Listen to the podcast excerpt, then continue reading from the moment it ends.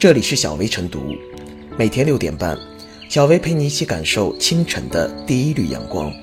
同步文字版，请关注微信公众号“洪荒之声”。本期导言：近日，一张签满名字、按满手印的喝酒免责承诺书在网上热传。承诺书称，参与聚会的人如果因为酒后造成本人和他人的一切后果，责任由自己承担，跟他人无关。虽然春节假期刚过，但亲朋好友之间少不了聚会喝酒，这种承诺书会有作用吗？记者咨询了相关法律人士，他们表示，如果真的因为喝酒出了事儿，这种承诺书很可能无效。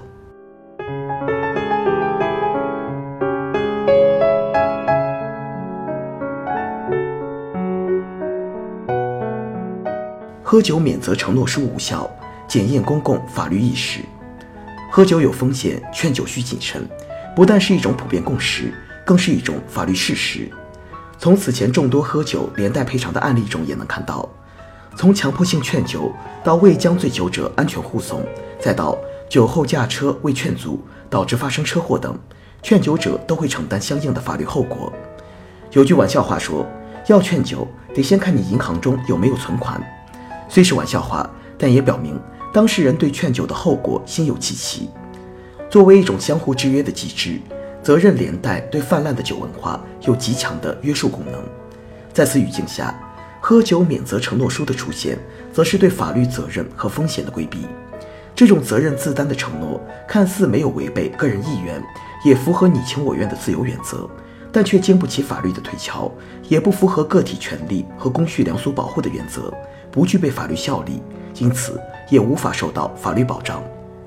喝酒免责承诺书无效，并非妄谈，而有一定的法律依据。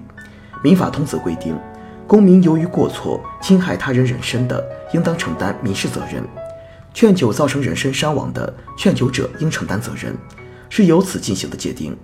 其次，喝酒免责承诺书依据合同法，但根据合同法的规定。损害社会公共利益、违反法律、行政法规的强制性规定等情形的合同无效；造成对方人身伤害的，因故意或重大过失造成对方财产损失的，免责条款同样无效。从这方面来看，喝酒不但可能会损害喝酒者自身的身体健康，还可能因酒驾等行为而损害公共利益。因此，忽略和违背法律原则的喝酒免责承诺书自然无效。由此来看。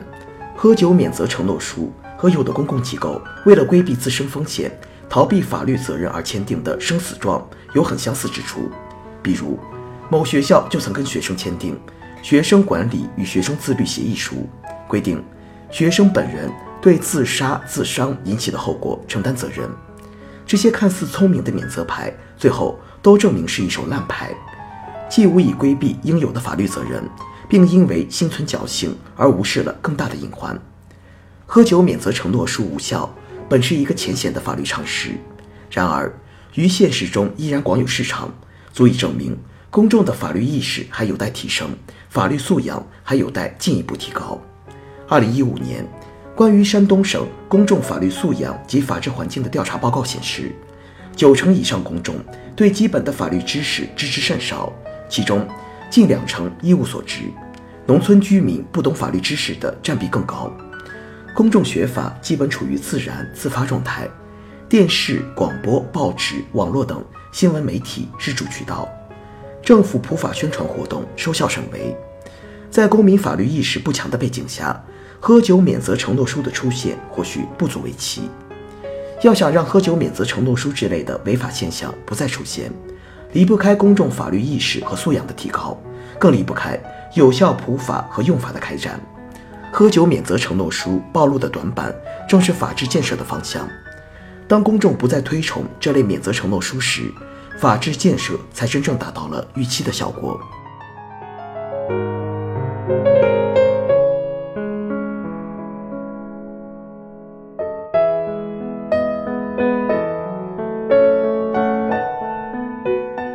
喝酒免责承诺书实属掩耳盗铃。喝酒免责承诺书的出现，是基于最近一两年因喝酒出事，同饮者被判担责的案例屡见不鲜。酒驾出车祸，同桌酒友也担责，这样的判例让公众意识到，对同桌吃饭喝酒者，人们有“喝酒不开车，开车不喝酒”的劝导义务，不能以“不喝不够朋友”等语言刺激、强迫开车的人喝酒。不过，上有司法利剑高悬，下有对策出现。同饮者聚会前签名摁手印，炮制一纸承诺书或者免责书。有了这道程序，同饮者似乎就可以放心喝酒了。事实上，在同桌饮酒，然后酒驾出事方面的免责承诺，并不能发生免责的效力，因为酒后驾驶是车祸致死的主要原因。在我国造成死亡的交通事故中，百分之五十以上都与酒后驾车有关，危害触目惊心。酒驾入刑就是为了严厉打击酒驾、醉驾违法犯罪行为。所以说，喝酒免责承诺书之类的口头或书面免责声明，其实。会损害社会公共利益，违反法律、行政法规的强制性规定。根据合同法的规定，损害社会公共利益、违反法律、行政法规的强制性规定等情形的合同无效。从社会治理的角度看，酒驾出事，同饮者被判担责，其根本用意是要将治理酒驾的触角伸向餐桌，加大源头预防的力度。这其实是公众愿意看到且深为认可的，因为。酒驾可能给当事人与他人造成重大人身伤害、财产损失。此外，酒驾行为的大量出现，又与根深蒂固的劝酒文化有着很大关系。劝酒本身并不违法，可不少人还喜欢赌酒、斗酒，在明知被劝者要驾车，还劝其过度饮酒。这在法律上虽没有禁止性规定，但其实也是不道德的。因为一纸喝酒免责承诺书，劝酒者就能免责。酒驾恐怕会大量回潮，这必定是公众不愿意看到的。由此观之，图具自我安慰价值的喝酒免责承诺书还是别签为好。它不过是掩耳盗铃的道具，根本不能让签订人规避相关责任，反倒可能让其中的每个人都面临更多的酒驾出事或被判担责的风险。对待同桌饮酒这件事的正确态度，应该是相互关照、相互保护，文明理性饮酒。对同桌饮酒者最大限度地尽到提醒义务、安全保障义务，及时制止不当劝酒以及斗酒现象，将喝酒不开车、开车不喝酒的理念贯彻到底，不仅是一种法律义务，还是一种文明行为。要杜绝喝酒免责承诺书这类的荒唐对策出现，则需要广泛普法，比如应对酒驾同桌担责的案例广而告之，以此提升公众的法律意识和素养。说穿了。无论是酒驾屡禁不止，还是喝酒免责承诺书横空出世，都折射出公众的法律意识与素养有待提升。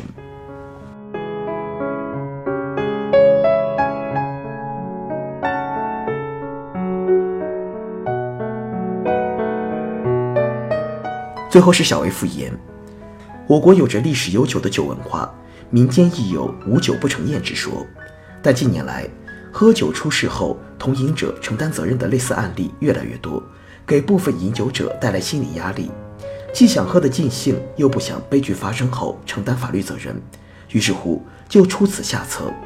可是，仅凭一纸空文，真的能得到法律的支持，实现同饮者的自我保护吗？事实上，于情于理于法，出现饮酒事故后，喝酒免责承诺书均不能让同饮者逃脱法律责任。乃至良心上的谴责，保障自己的幸福靠的是个人修养、道德规范与法律的约束。一纸薄薄的喝酒免责承诺书，承担不起个人安全的重任。